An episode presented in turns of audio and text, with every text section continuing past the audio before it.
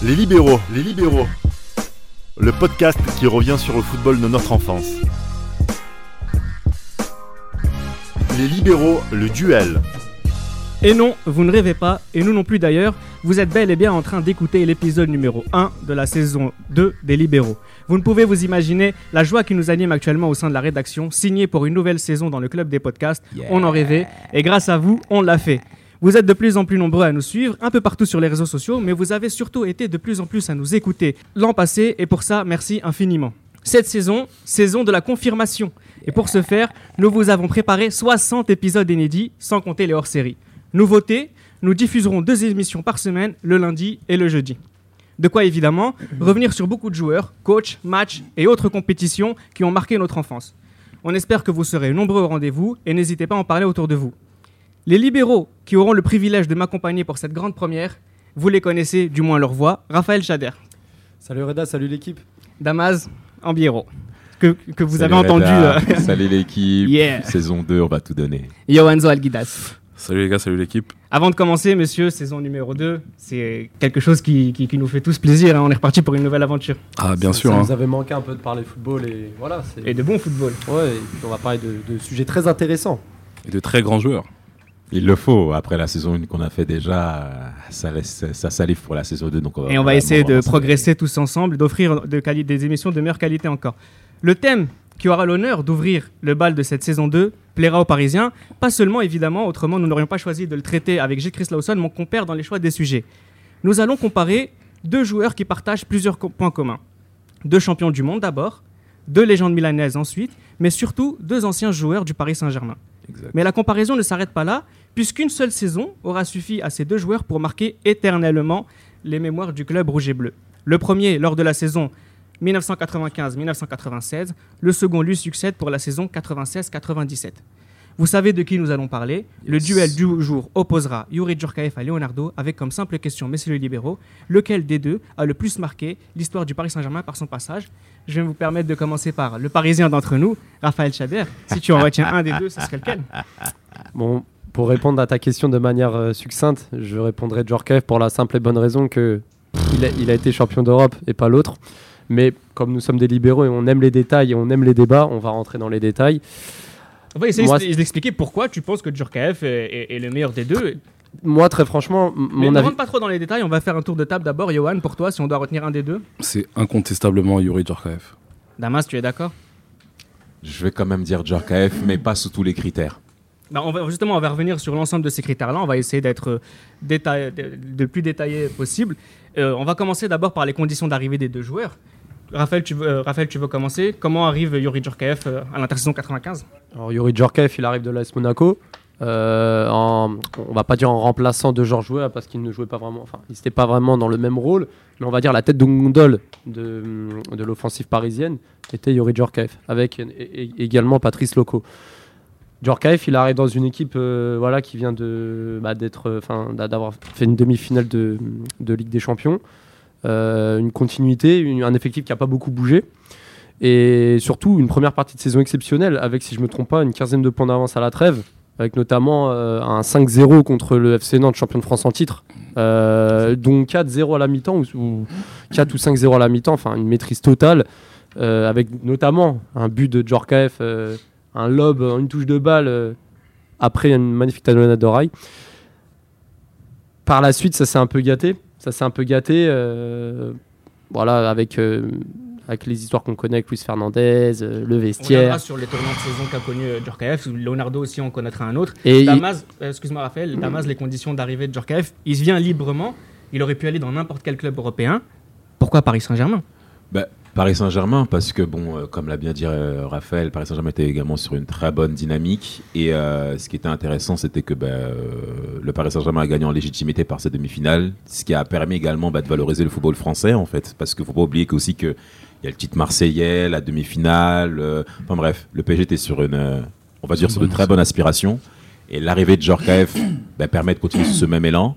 Euh, je dirais également que ce qui est bien également par rapport à Djorkaeff, c'est qu'il s'est rapidement adapté également à l'équipe parisienne. Il n'a pas beaucoup tremblé non plus. Il faut déjà prendre en compte que Djorkaeff c'était quand même quelqu'un de quand même d'assez fort, on va dire, parce que ce qu'il fait déjà en Ligue 2 avec Grenoble, Ce qu'il fait ensuite avec Monaco, avec Strasbourg, Mm. parce qu'il finit meilleur joueur de Ligue 2 aussi. Ouais. Monaco, il pète tout. Bon, c'est vrai qu'après, il y a eu une année avec euh, où il était au service militaire, mais euh, les années suivantes avec Monaco, il explose tout.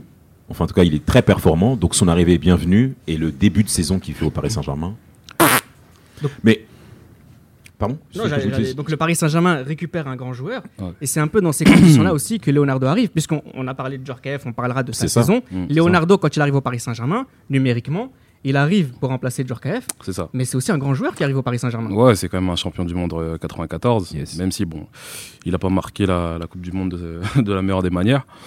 Euh, je, sais pas, je fais ici référence à- au carton rouge qu'il a eu contre les États-Unis. Yes. Mais euh, ouais, non, il est clair que Leonardo arrive quand même avec une, une sacrée étiquette, même s'il arrive du Japon. Si, il me semble que. Oui, déjà. déjà. hein. Ouais, il a- hein. c'est ça, il a déjà. titre. ouais, ouais, c'est ça, c'est ça. Et bon, il avait déjà eu quelques, une, une Il expérience à Brésil, Valence. déjà. Ouais. Il a tout gagné au Mais il Brésil. Il au avait eu une, une expérience à Valence et bon, il est parti au Japon. Puis il Et est parti au Japon, c'était par rapport à, par rapport à son agent, enfin une histoire un peu euh, qui l'avait emmené là-bas. C'est ça. Il rejoint, il rejoint le, il- ouais. il C'est rejoint ça, le- Il général euh, Zico qui est là-bas. C'est ça, donc euh, voilà, c'est vraiment une véritable star qui arrive quand même au PSG. C'est euh, voilà, c'est tout le monde s'attend à ce qu'il fasse euh, quelque chose d'énormissime au PSG vu au vu des attentes, mais euh, il a fait. Je pense que même si voilà, même si dans dans, dans, la première question que tu as posée, j'ai mis Djorkaeff au-dessus, c'est vrai que Leonardo quand même marque quand même pour la seule saison qu'il a effectuée au PSG, il marque son empreinte quand même dans, le club quoi. Intrinsèquement, pour moi, Leonardo, il est au-dessus de Djorkaeff parce que pour moi, c'est vraiment un profil de gaucher comme on en voyait très peu, hormis des joueurs exceptionnels comme Diego, mais des, des, des gauchers pareils avec cette Quel Diego capacité. Maradona. Diego Maradona. Ah d'accord. Mais des, je le compare pas, mais des Pas joueurs. mec de la Bah ouais, c'est ça. Déjà là tu vas loin là. Des- mais- Ça s'est pas passé comme prévu, il a pas échoué. des, des profils, des profils vraiment euh, feu follet qui arrivaient à, à- à casser des lignes, rien que d'un coup de rein, des, une qualité de pied gauche aussi, enfin, et un centre de gravité bas, enfin voilà, des, des profils comme ça, il y en avait très peu à l'époque. Vous Et savez à qui vraiment- pensait Paris Saint-Germain pour remplacer Djorkaeff avant de prendre Leonardo? Très Pierre. Leg. Pierre Leg. Pierre Leg. Ah ouais Pierre Leg Pierre Leg qui part après à Gênes. euh, Qui part à Ah ouais, à la un billet dessus, il donne tout. Ah il va à la Samp ouais. Il va à la Sampdoria. Ouais, à la Sampdoria. Mais il a échoué lui aussi. Bah, à la Samp ça va, ça il a fait il a fait une bonne saison 97 Faudrait que je- 98 faudrait que je mais suis dur. il a fait une bonne saison 97 98 après voilà, il y a C'est le ça, c'est ça. il y a l'histoire de la Coupe du Monde. le- La Sampdoria de ces années-là constituera, euh, je vous l'assure, euh, l'objet d'un d'un de nos podcasts. On revient rapidement. Alors, Leonardo qui arrive au Paris Saint-Germain pour 17 millions de francs. 17 millions de francs, Donc, c'est exactement. voilà, Ouais. c'est vraiment. euh, ça, ça en dit beaucoup sur le Paris Saint-Germain de cette époque, puisqu'on achète deux grands joueurs déjà. Donc, ça veut ça. dire que c'est vraiment un. Paris Saint-Germain qui a des ambitions. C'est ça. C'est Canal+. ça. Plus. Il faut également qu'on puisse parler de Canal+. C'est justement là bah, l'effet également, euh, effet publicité par rapport au championnat de France de Mhm. l'apport de Canal+, qui euh, bah, même par la suite va encore continuer à faire des transferts Bien de sûr. haute volée sur le marché français, qui permet cette attractivité ici par rapport au championnat français qu'on dit zone 2, c'est niveau des titres. Mhm. Mais Canal+, permet de donner une légitimité au Paris Saint-Germain, pas qu'en France, mais même en Europe C'est ça. jusqu'au point même à ce que euh, bah, différents repreneurs parisiens par la suite sont re- repartis voir Canal Plus pour demander conseil par rapport bah, à l'aspect du Paris Saint-Germain. Mhm. Parce que c'est une grosse tête en fait. Et l'arrivée de Leonardo par rapport à ces 17 millions-là bah, permet également à Leonardo bah, de ratifier son image par rapport au Mondial 98 qui arrive après. C'est ça. C'est une des raisons pour laquelle il signe au- en France. En tout Bien cas, sûr. il explique pleinement que, bon, d'ailleurs, il vient dans un champion en titre. Le champion européen en titre, mais Exact. aussi il vient en jouer en France Et pour Rai. pouvoir es- pour espérer jouer la Coupe du Monde 98 Avec, et jouer avec ça. Rai, bien Ah, sûr. Bien sûr. Ça apporte une certaine légitimité aux, aux yeux de Zagallo justement pour qu'il soit sélectionné en qu'il soit sélectionné pour la Coupe du Monde euh, 98 à ce niveau-là. Tout le monde est gagnant. Donc euh, là-dessus. ouais voilà, tout le monde est gagnant là-dessus. Donc euh, ça a arrangé tout le monde, ça a arrangé et le PSG et Leonardo. Et puis ça a arrangé aussi les gens qui étaient déçus d'avoir perdu Yuri seulement sûr. au bout d'une année, mais qui est parti pour euh, 38 millions de francs. Et donc euh, c'est une grosse plus-value de la part du Paris Saint-Germain. Surtout quand on perd un, un joueur d'une telle importance, il faut savoir le remplacer numériquement et surtout en, en termes de qualité. Donc, euh, enfin, ça aurait été malvenu de, ça aurait été vraiment malvenu de ne pas l'avoir remplacé par une tête de gondole comme Leonardo. Bien sûr. Alors, alors justement, cette date de gondole Yuri Djorkaeff, on l'explique parce que justement cette saison 95-96 a été extraordinaire, peut-être l'une des meilleures saisons de l'histoire du récent du Paris Saint-Germain. Mhm. Le rôle de Yuri Djorkaeff sur cette saison-là, on va commencer peut-être par le début de saison. Le début de saison, on en parlait tout à l'heure, euh, en parlait tout à l'heure euh, Raphaël. Quelqu'un veut continuer? Djorkaeff euh, assume son Ah, c'est- rôle Au, niveau de, au niveau du début de saison au niveau du début de saison, Absolument. en Europe et en championnat bien sûr. Absolument. Bah, surtout, ce qui est bien, c'est que euh, que- concrètement, même par rapport aux deux saisons, Ça se ressemble un peu par rapport au Paris Saint-Germain. Parce qu'il commence avec euh, euh, première partie de saison en étant en tambour battant. Ouais, Surtout qu'en étant même très performant, même techniquement. c'est ça. Le Paris Saint-Germain était agréable à voir jouer en fait. Je suis porté marseillais, donc euh, bon, là je parle avec objectivité.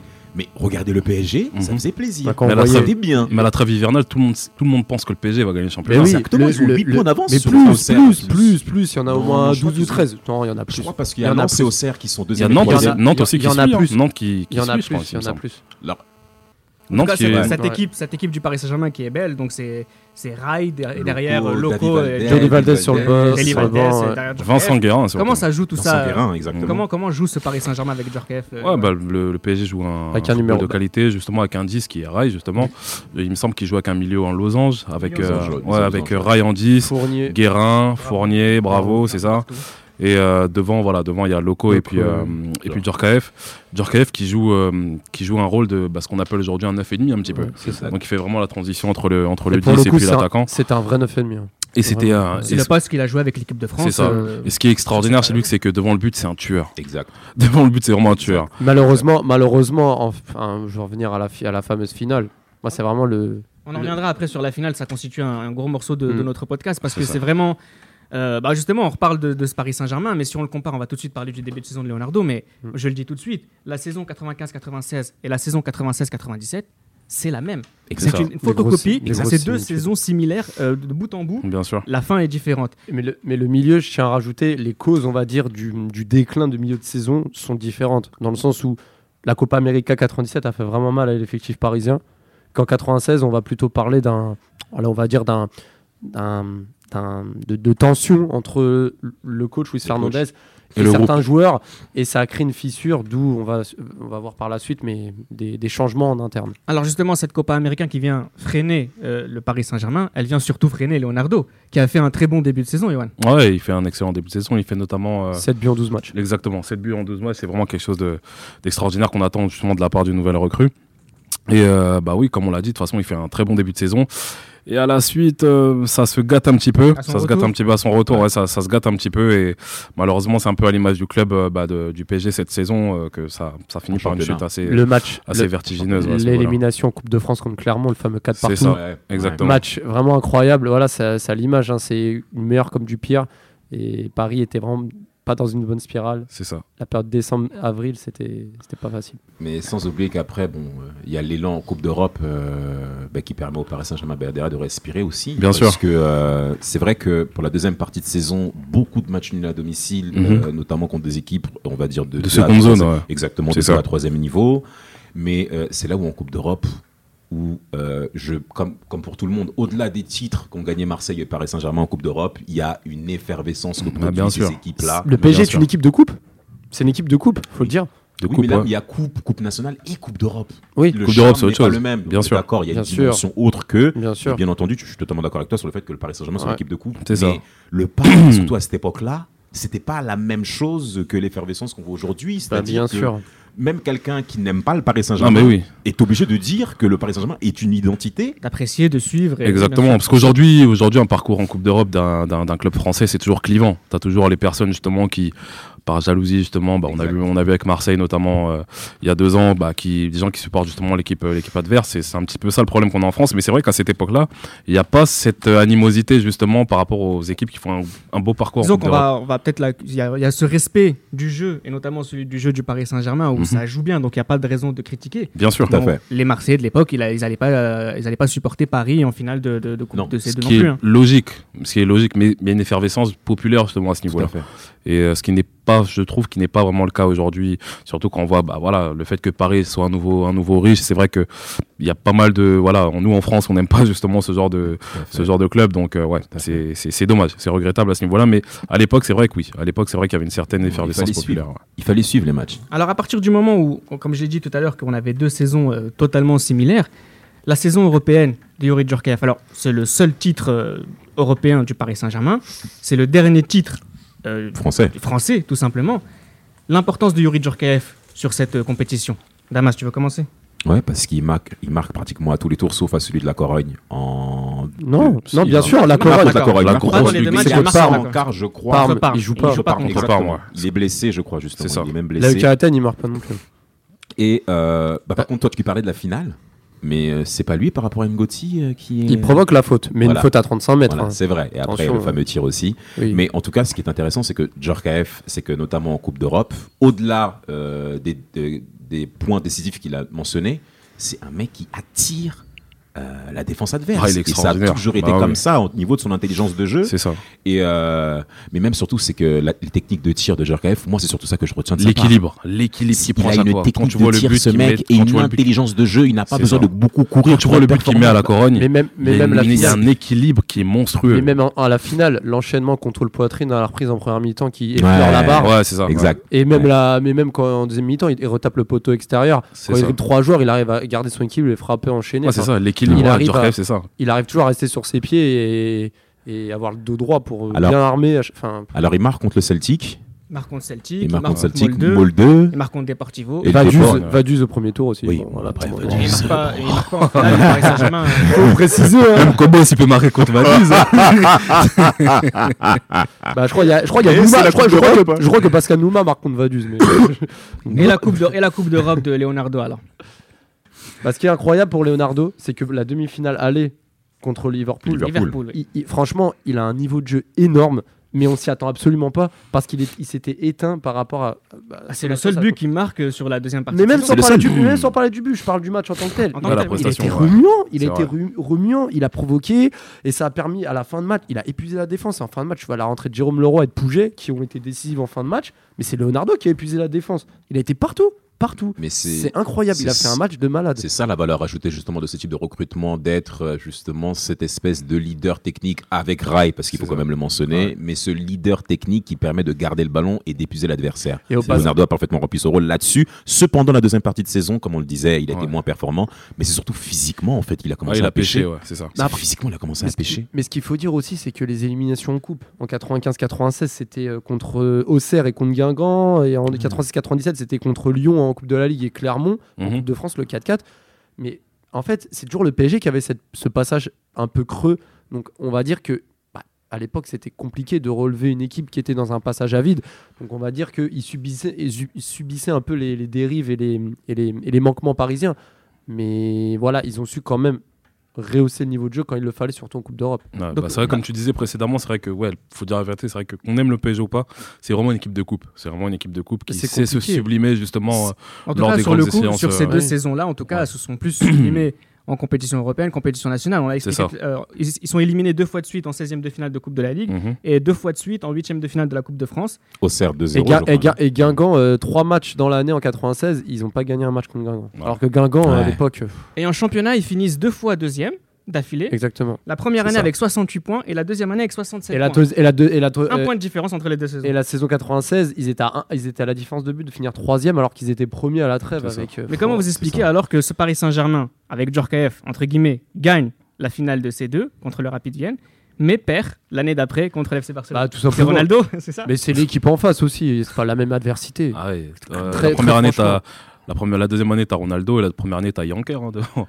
C'est pas ça. pareil. C'est ça. Après, et- signorer que Ronaldo en 97, eh, Luis Figo, Luis Enrique, Bah, Faut pas oublier que mais le Paris. Saint-Germain serait sans doute aurait peut-être échoué lors de la finale de partir en finale en 97 du fait enfin le fait excusez-moi 1 2 3 le fait qu'il soit parti en finale en 96 les a beaucoup aidés également dans l'expérience pour partir en finale 97 C'est aussi vrai. ouais. parce que faut pas oublier qu'il y a La gestion des- les- exactement les temps faibles lors de matchs éliminatoires en coupe de coupe Mhm. euh, Comme Galatasaray. Galatasaray, ça a été ça pas, aurait pu c'est être pas évident. très, Il perd très, quatre- il très, perd très 4 de compliqué. là-bas. Ouais, je sais, ouais, ouais, avec euh. Choukour, il était intraitable. Mais Mm. d'ailleurs, même contre Parme, hein, il n'y avait pas il y avait pas- il y avait pas Djorkaeff, donc Ra, il avait haussé le niveau. Mhm. c'est ça À l'inverse, à la finale contre Vienne, où Rai se blesse en première mi-temps et Djorkaeff prend les manettes. C'est ça qui était intéressant parce qu'il y avait deux maestros dans la même équipe qui Exact. pouvaient se compléter quand l'autre n'était pas là. Dernière chose, avant de partir un peu sur leur dernière saison, à tout, enfin leur, leur fin de saison à tous les deux. Sur le jeu, on a parlé, Leonardo remplace Djorkaeff. Mais c'est pour jouer de la même façon? Non. Pas non, du tout. non non non Pas du tout. Non, non, non. Parce que justement, Leonardo, on pouvait l'utiliser également dans le couloir. Il est ancien arrière-gauche aussi, genre, euh, Leonardo, euh, au début de carrière. Moi, pour moi, Leonardo, c'est un joueur de et, couloir. hein. et- et- Enfin, il a- il m'a il m'a plus marqué en, en tant que joueur de couloir.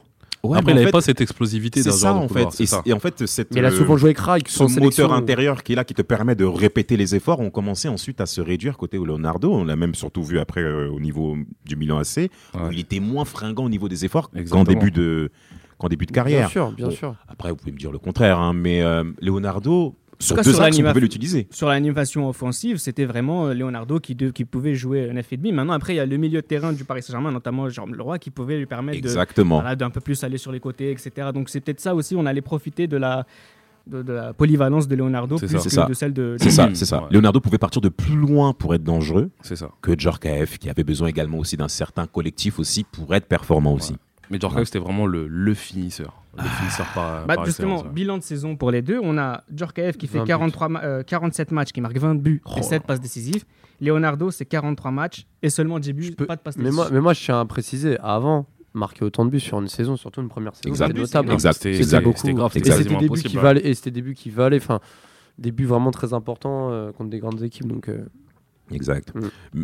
Ah, tu Non, dire quelque chose? Non, non, non, je voulais simplement dire que, euh, en effet, les buts qui valaient par rapport à Djorkaeff sont, sont primordiaux, mais euh, par rapport à Leonardo, euh, ce qui est important, c'est que quand on parle de deux saisons, il commence avec 7 buts, il expose tout, mais pas uniquement qu'au niveau des buts, c'est-à-dire que techniquement, c'est comme si on avait jamais, pratiquement rarement vu des joueurs comme ça évoluer en Ligue 1. Oui, oui, on a dit qu'il jouait avec les mains quasiment. euh, C'est Ouais, ça, ouais. Ouais. Mais c'est surtout qu'après, on passe de Leonardo à, à Edmilson. Je sais pas si vous vous rappelez, le fameux joueur Edmilson offensif. Ouais, Edmilson. Ah, je me souviens pas de lui. Un attaquant. Comment être euh, parisien pour Ah.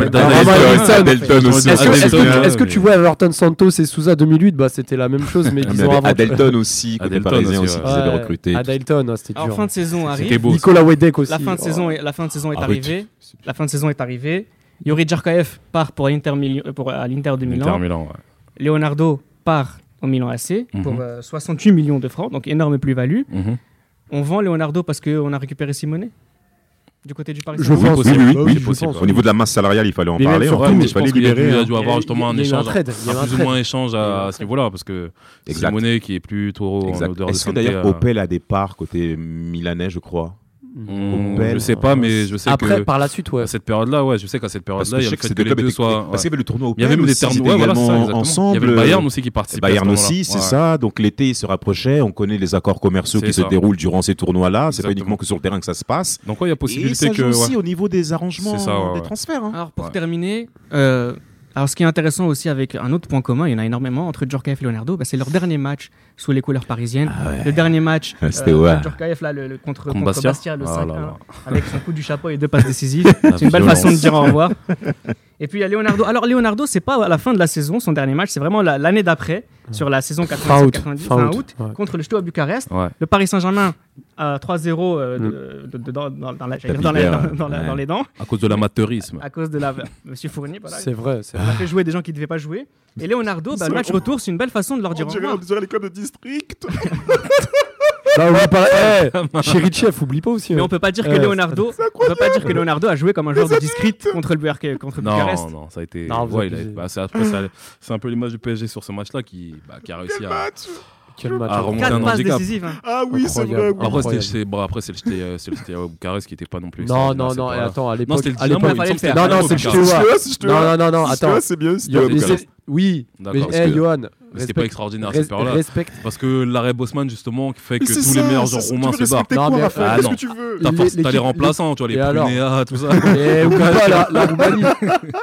Mais la Roumanie avait encore des talents et, et, et l'arrêt Bosman Non. était. Mais l'arrêt Bosman venait juste de se La mettre. Roumanie de la fin des années 90, Ça la a commencé à couler. ça sera, on a ça commencé sera le numéro Mais tu podcast. Ça commence comparer, à couler côté roumain, comme les Bulgares aussi, avec le mondial 94 aussi. Vous pouvez pas comparer à la le fin. Bucarest de 97 à 2018. C'est pas la, c'est pas la question. En tout cas, le Paris Saint-Germain devait ré- récupérer, devait se qualifier. Ils ont, ils ont remonté une montagne. ils ont fait une bonne et, chose. et grâce à Leonardo, qui, ouais. qui, qui, d'une belle manière dit au revoir. Alors voilà, les deux saisons sont terminées. toi, t'es le genre de mec à dire qu'en 95, le Real, c'était pas le Real d'aujourd'hui et quand le PSG a gagné à Bernabeu. Bref. Bon, C'était en 95 ouais, c'est en Le 95. coup bas, le, coup, le bas est totalement. euh, Bruxelles donne. Et 94, aussi inutile. 94. C'était pas en Ne 94. renchéris pas, Johan. J'essaye de terminer cette émission du mieux que je peux. Merci. Euh, juste pour, euh, pour terminer, là, que- voilà, finalement, finalement, tout ce qu'on vient de dire aujourd'hui, est-ce que vous êtes sûr aujourd'hui de, pour que c'est une belle façon de conclure On a tout expliqué de A à Z pourquoi Djorkaeff était un meilleur Parisien que Leonardo? Oui, pour moi, il n'y a pas photo. Mais en fait, c'est compliqué de, de définir qui est meilleur que l'autre sur une année. Oui, Même bah, c'est- si- Ils ont joué qu'une seule année. En Ouais. fait, la question, c'est pas qui est le meilleur, mais quel a été le meilleur Parisien? Mais c'est sur l'impact du Paris Saint-Germain Bah, qui nous c'est la intéresse. c'est la- c'est que pour, pour finir cet Au niveau du épisode. palmarès, il n'y a rien à dire, on est d'accord. Mais Leonardo, il a dans la, dans la mémoire populaire tous les, tous les supporters parisiens et pas que Ouais, Mais parisiens. est-ce que tu dis pas ça parce que Mais parce que tu. Parce- mais ce mec, il s'est intégré rapidement en fait. Il parle Ça- français très rapidement, oui, hein. c'est l'intelligence qu'il a, ce mec, de s'intégrer Est-ce dans que un la environnement. force de Leonardo aujourd'hui, date d'enregistrement 2019, c'est parce que Leonardo a une nouvelle histoire avec le Paris Saint-Germain Moi, je pense- sportif. pense que- Moi, je pense que oui. Bah oui, Et donc de oui. fait, c'est Bah un meilleur, enfin c'est un plus grand Parisien, ne serait-ce que dans les mémoires de- des supporters parisiens. Exact. C'est possible. Au-delà du- au-delà des titres, dans la mémoire populaire, on reti- je pense qu'on retient plus Leonardo que Djorkaeff. C'est vrai. C'était Les Libéraux, un podcast produit par Sport Content en partenariat avec Urban Soccer.